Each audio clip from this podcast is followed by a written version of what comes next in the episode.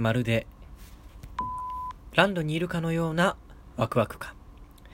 白黒ハンガーのちょっと隙間に放送局。さあ、始まりました。えー白黒ハンガーのちょっと隙間に放送局。お相手は、えー白黒ハンガーのベベです。えー今回はですね、白黒ハンガーベベの個人会と、えなっております。で、えまあ、ベベの個人会といえば、まあ、お馴染みになるかもしれない、えー今回も映画のご紹介のコーナーですね。はい。えー前回はアクアマンという映画を見て、その、えー感想やあらすじを踏まえてお話を、えーしたんですけれども、今回はまた違う洋画の作品を題材にお話ししていきたいと思います。でですね、えーちょっと今日声が、えー非常にちょっとかすれてるというか、えーいつもよりちょっと出にくいので、あの、聞き苦しい、え部分があるかもしれないんですけれども、えその部分は、えどうか、えご了承ください。はい。えーではですね、えー今回ご紹介していく作品は何かというと、メリーポピンズ・リターンズという作品を、えー紹介していきます。なんかあの、お笑い芸人さんみたいでしたね。なんかピスタチオみたいな。紹介していきます。みたいなね。はい。ということでですね、えー今回は、えーメリーポピンズ・リターンズという作品を紹介していきたいんですけれども、えーメリーポピンズという作品はそもそも、えー1964年公開の、えーまあもう普及の名作と言ってもいいでしょう。えーディズニー映画。それがあのメリーポピンズという作品で、えー非常にですね、えー昔で言うと、まあ、カートゥーン、えーアニメと、えー実写を融合して、えーそしてあのーまた、そのミュージカルというか、曲とかダンスや、まあ、ダンスや踊りって同じだけど、えー曲や踊りで、えーすごく高い評価を得た、えー作品でもあります。でね、えー続編はもう、あのーかれこれ20年ぐらい、20年ぐらいじゃないわ。えな64年なんで、もうだいぶ出てないですね。え40年近く、えー出てないのかな？え50年近く、4、50年近く出てないんですけれども、それが、えー今になってやっとですね、え続編の、えメリーポピンズ・リターンズという作品がですね、え今年、え公開されました。はい。ではですね、簡単にあらすじをまずは紹介していきたいと思います。はい。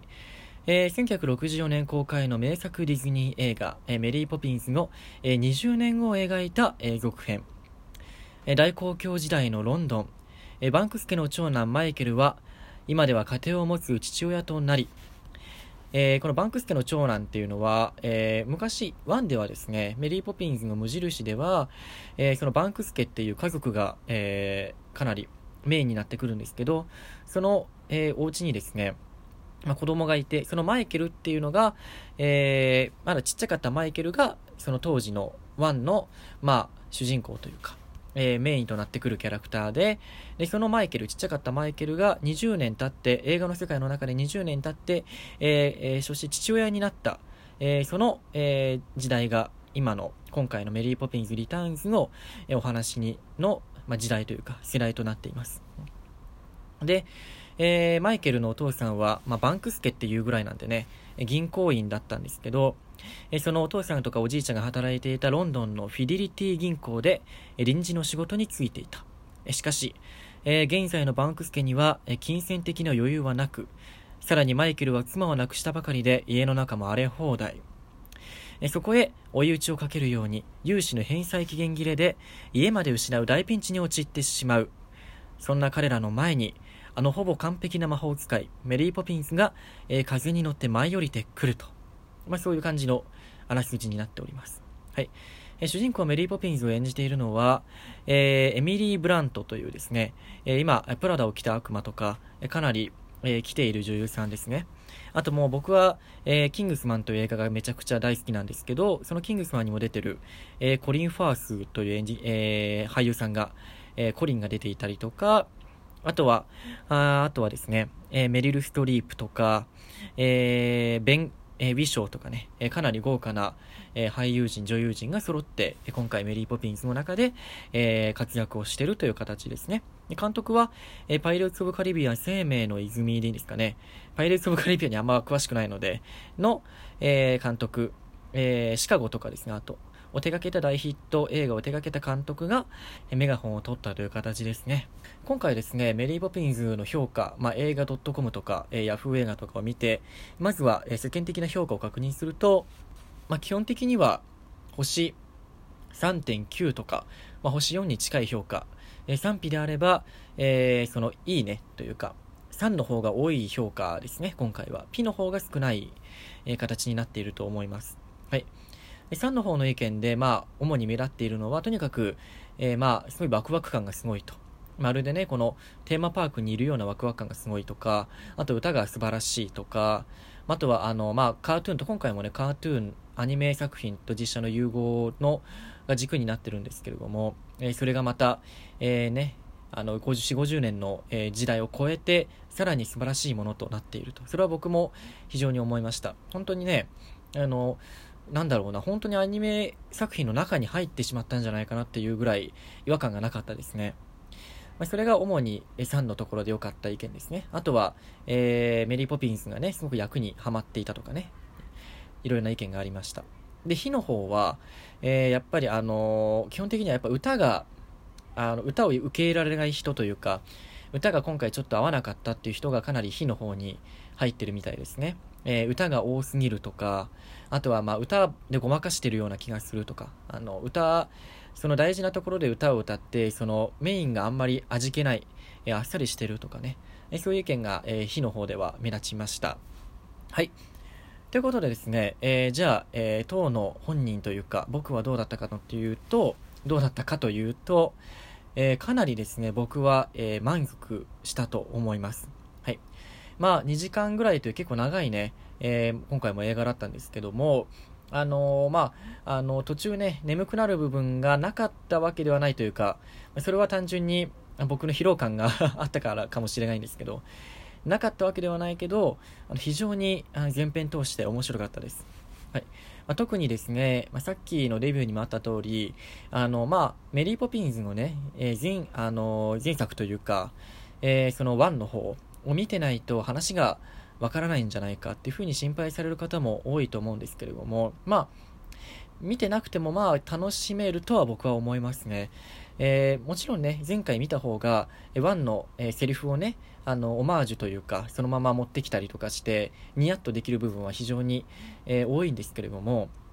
もちろんその歌とか動き、あとはお話もね、えー、まあ、あのー、なんだろうな、その借金がそのバンクス家にはあって、それをあと何日間で返済しなくちゃいけないみたいな話がメインなんですけど、その話自体も、まあ前の前回を知らなくても十分理解はできるので、あのー、まあできれば1を見に行った方がいいけど、えー、その、1が見れないからとか見てないから、えー、リターンズを見に行かないっていうのはちょっと僕としてはもったいないかなと思います。あれはね、ぜひね、映画館で見るべきだと僕は思いますね。その大きいスクリーンで、えー、歌であるとか、いい音響でね、歌、踊り、まあ、そして、えー、まあ、その物語を楽しむべき映画だなと思います。うん、あの、まあ、ストーリーとしては結構、あのなんだろうな、あのその借金の返済の話も、をメインにしながら、基本的にはメリー・ポピンズと、えー、今回のそのマイケル、ちっちゃかったマイケルが今回大人になって家族を持ってるんですけど、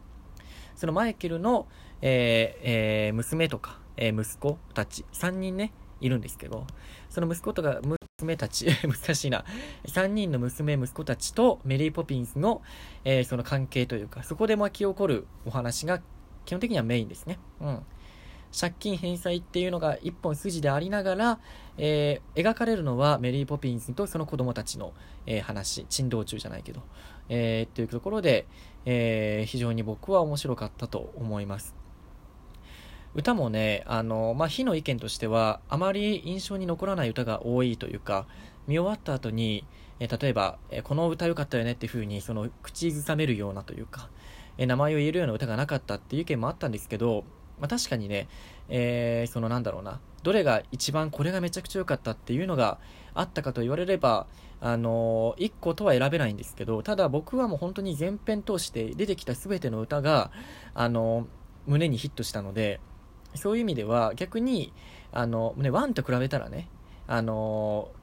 ー、あ歌えないけど、1のあの有名な歌たちに比べたら結構ね、あの見劣りしちゃう部分あるかもしれないけど、十分、えー、今回の曲も完成度は高かったんじゃないかなと思います。そして、何よりも、あの、例えばグレイテストショーマンみたいに今時のそのミュージカルアレンジをするんじゃなくて、昔ながらというか、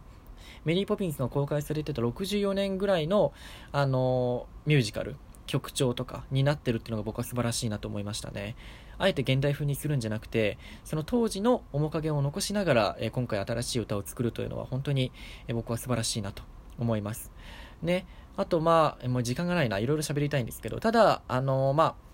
火の方というか、を言うと、あの、お母さんがね、あの、お母さんじゃないや、えー、マイケルの妻が冒頭からもう亡くなってるっていう設定なんですけれども、その妻が、あの、別に回想シーンとか含めて顔が一回も出てこないんですよね。なので、マイケルは結構それに対して苦悩してるんですけど、亡くなっちゃったことに対して。でも、それが、あの、言葉でしか描かれないので、実際にその、亡くなったシーンとかがあるわけじゃないので、ちょっとそこに、こう、感情移入しにくかったというか、もう始まってすぐ亡くなってるので、なんかこう、こっちとしてはもうなんか、えー、ちょっと置いてけぼりにされてる感じが、気持ちについていけない部分は少しありましたね。ただ、もう本当にそこぐらいで、最後もね、しっかり、えー、ファンのいい、あの、考えてるところ、いいポイントをついてくるし、えー、歌もね、サントラも、えー、Apple Music で全て ダウンロードしました。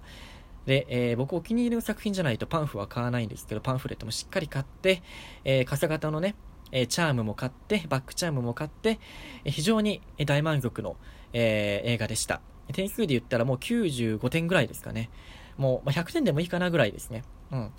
あの、本当にね、えー、前回見てなくても、ぜひ見に行ってほしいなと思います。はい、お相手は、えー、白黒ハンガーベベでした。えー、じゃあね。